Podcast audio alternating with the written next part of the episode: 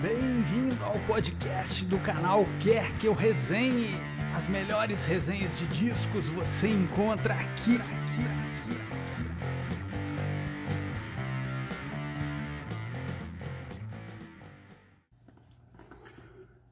Eu encontrei uma foto sua. Foram os dias mais felizes da minha vida. Com uma trégua na batalha foi sua parte na vida miserável de um coração solitário. Olá, galera da turma dos acorrentados. Hoje eu vou falar de um de uma pérola pop deliciosa, pop rock, a canção Back on the Chain Gang dos Pretenders de 1982.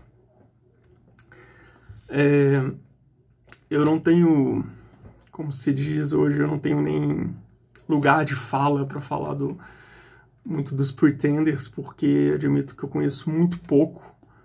Basicamente, os grandes sucessos, eu tive uma coletânea em CD, até pirata, muitos anos atrás.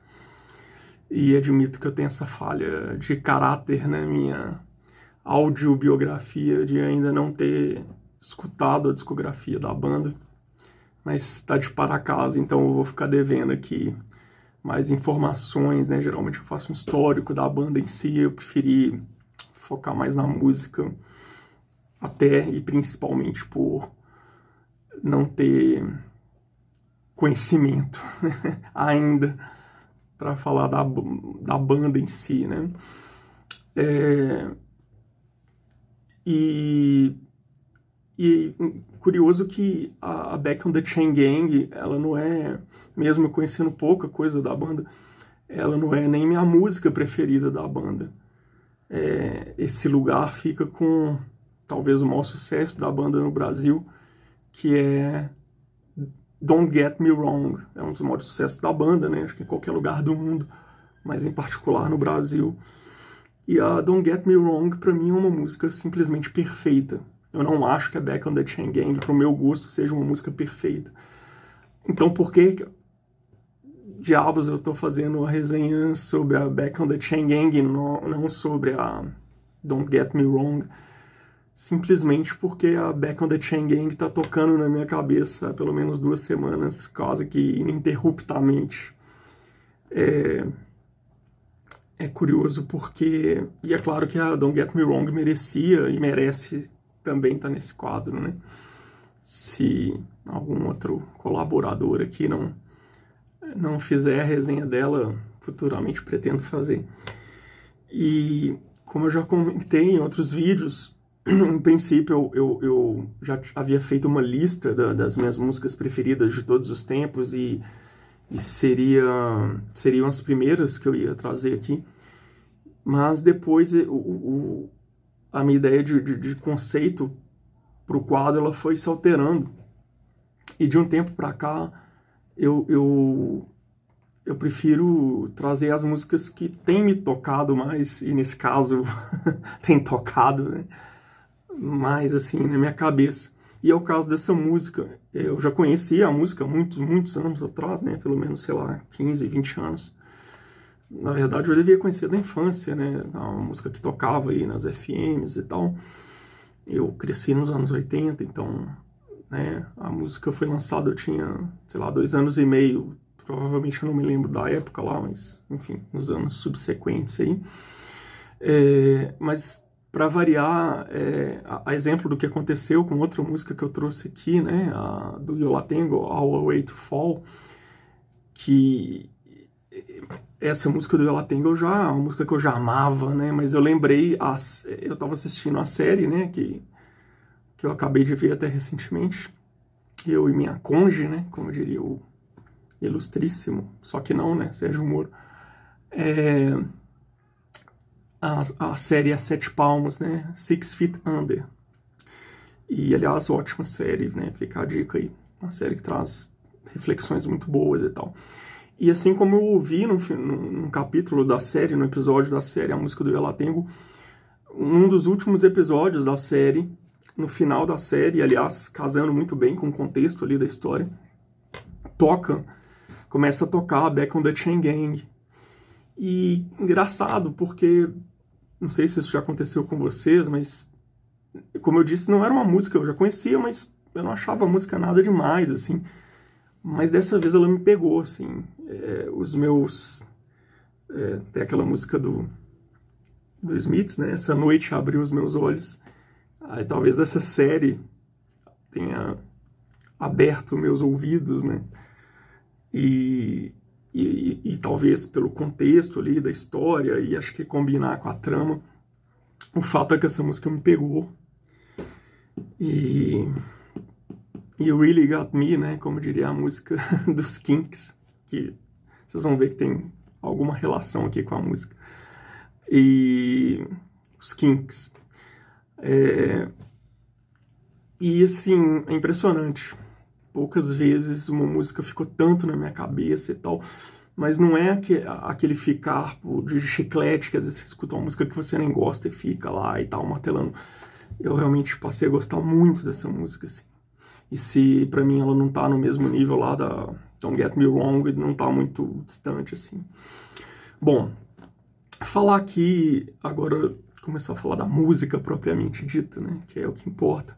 É, trazer alguns dados aqui, algumas curiosidades e, claro, algumas impressões minhas, sentimentos a respeito da música. É, a música foi gravada depois que o guitarrista original dos Pretenders, estou colando aqui porque, como eu disse, eu não conheço a banda direito, o James Honeyman Scott, Honeyman Scott, é, ele morreu de overdose aos 25 anos de idade, no dia 16 de junho de 1982, né, mesmo ano do lançamento da música.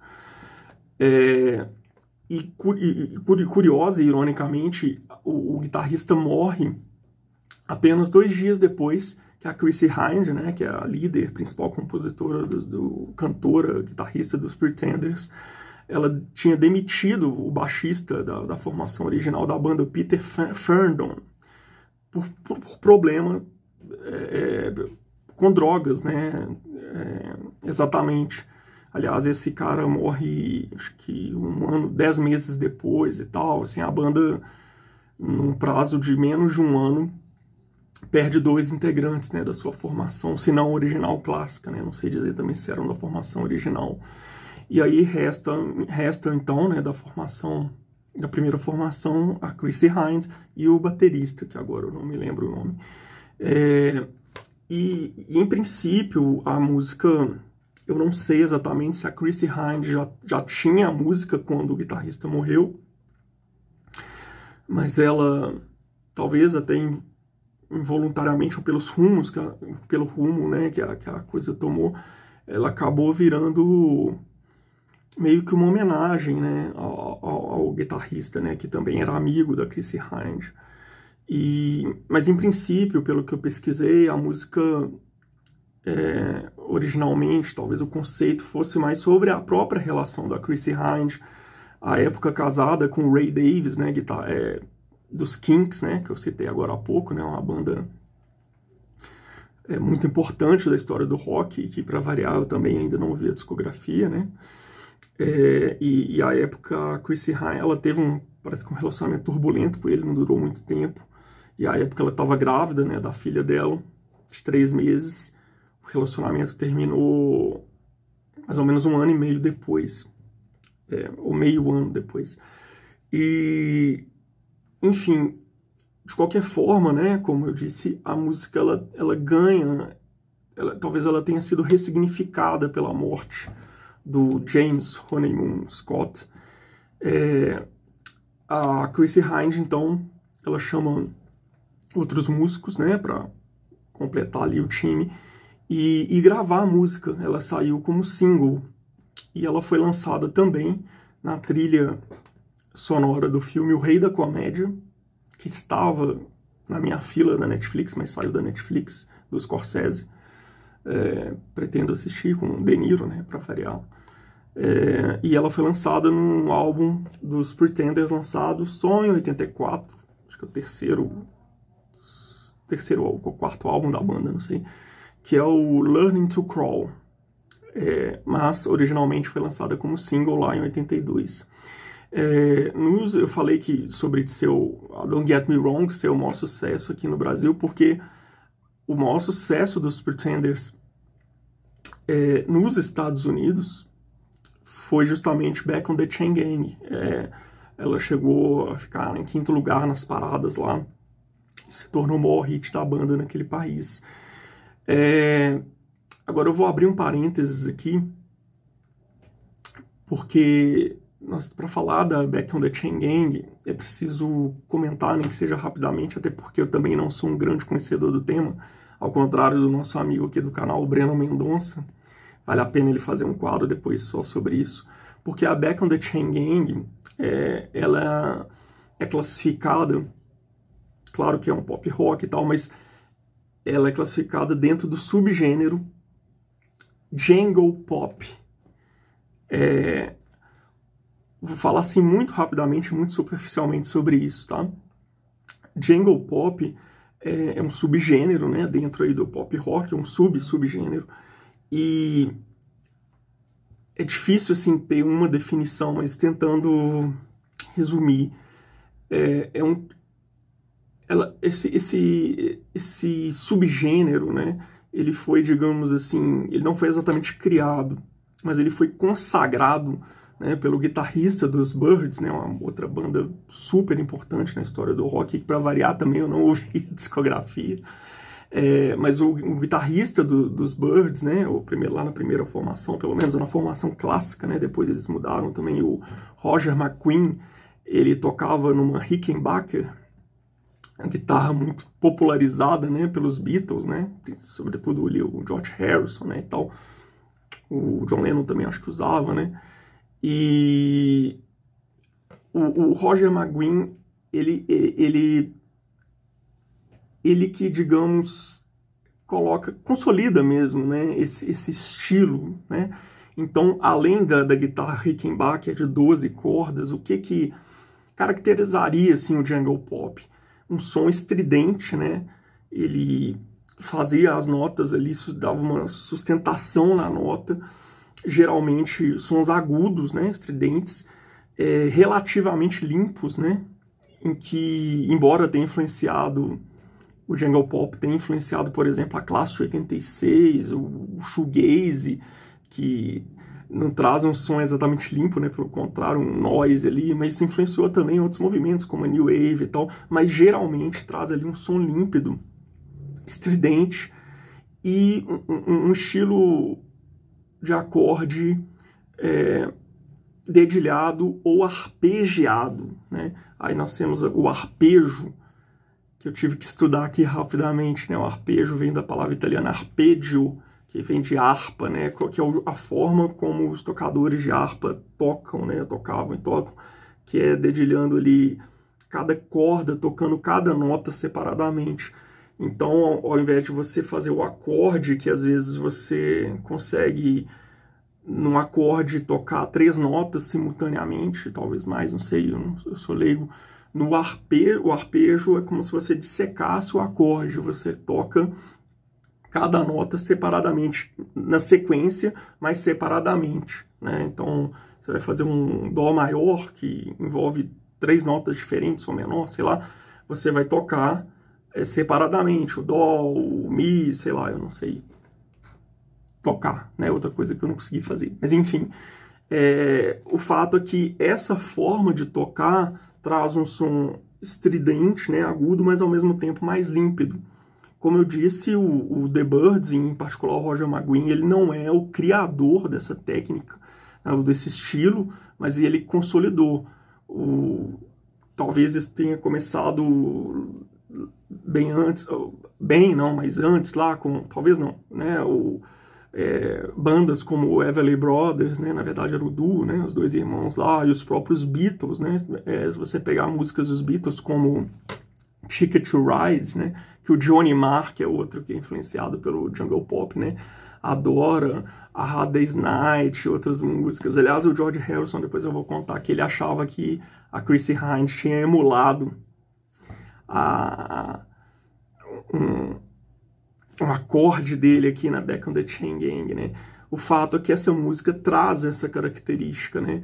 É, então, assim, o jungle pop, ele, ele, ele, surge com mais intensidade ali nos anos 60, com os Birds, e ele e nós temos um revival aí desse subgênero nos anos 80, principalmente com bandas como o R.E.M., né, o Peter Buck, né, guitarrista da R.E.M., é um outro mestre aí no, no jungle, nessa técnica, né, digamos, e os The Smiths também, né, que eu citei aqui.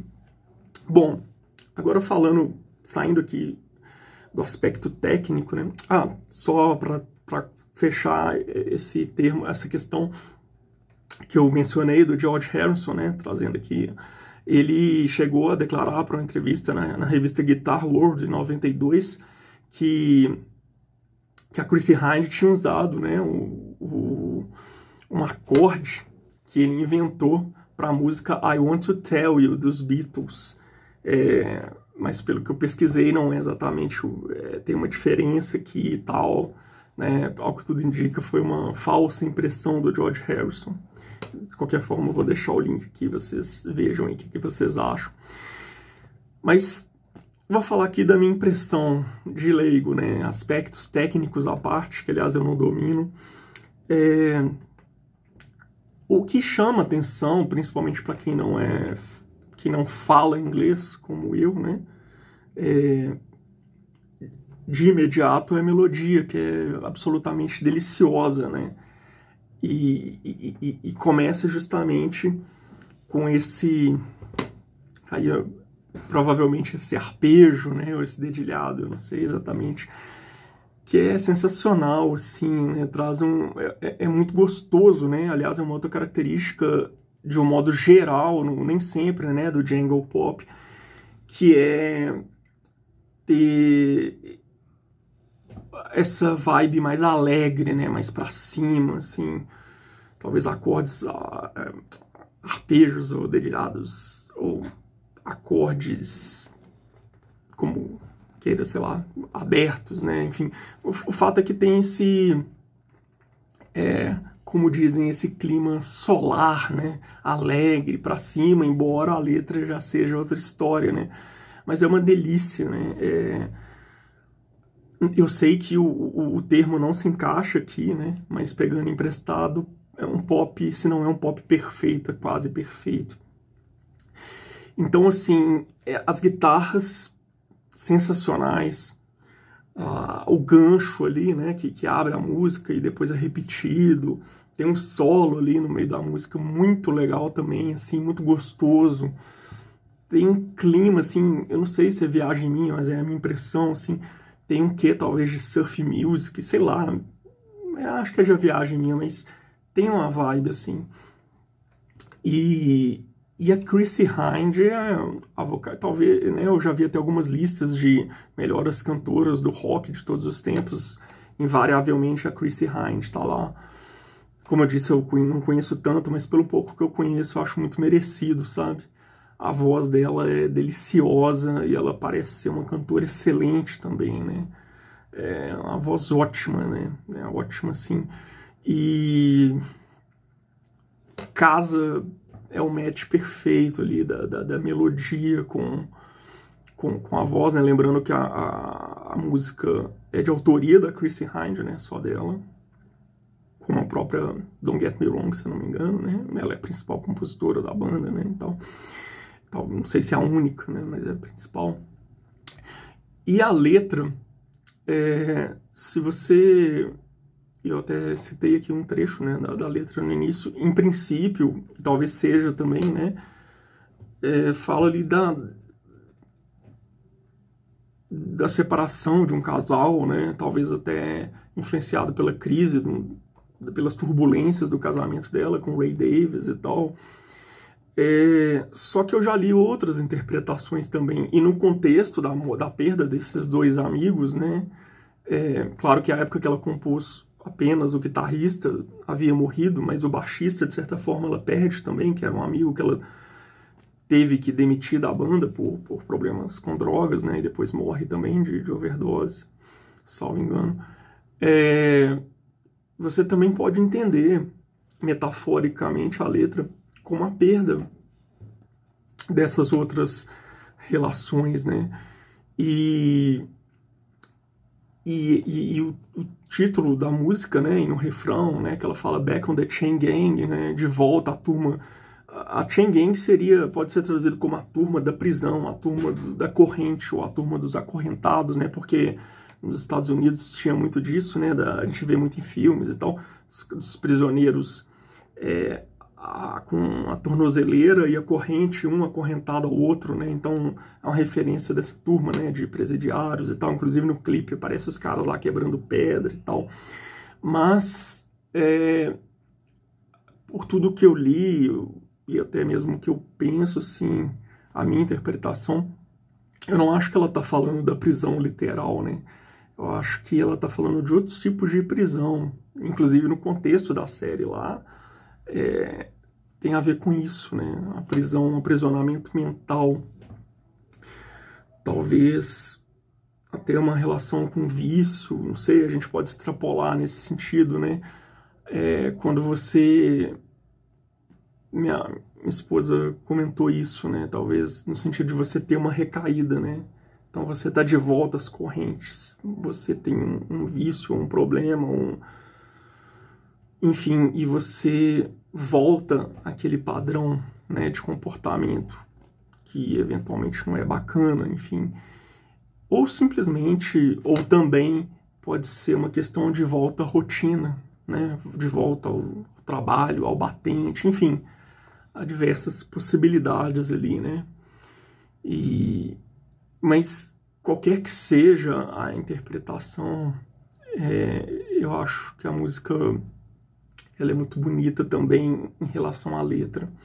A, a título de curiosidade, é, há pelo menos duas outras, é, além, claro, da original, tem pelo menos duas versões gravadas da música. Em 94, a cantora é, estadunidense Selena, não conheço, só de ouvir falar, gravou uma canção, uma versão em espanhol da música, chama Fotos e Recuerdos, é, utilizando a melodia, eu não cheguei a escutar ela, não sei se é se a letra é a mesma, a essência, enfim. E é, o Morrissey, eu não sabia, pesquisando aqui que eu descobri, ele gravou em 2018 também uma versão dele lá, né, que é relativamente fiel ao original, assim, ficou bacana, né, até porque é um baita cantor também, mas eu ainda prefiro a original. Vou deixar aqui os links aí para as versões, né, e vocês, cada um aí dê seu veredito muito obrigado aí pela atenção, pela paciência. Até a próxima. Se cuidem. Valeu. Nossas resenhas também estão disponíveis em vídeo no canal Quer Que Eu Resenhe no YouTube.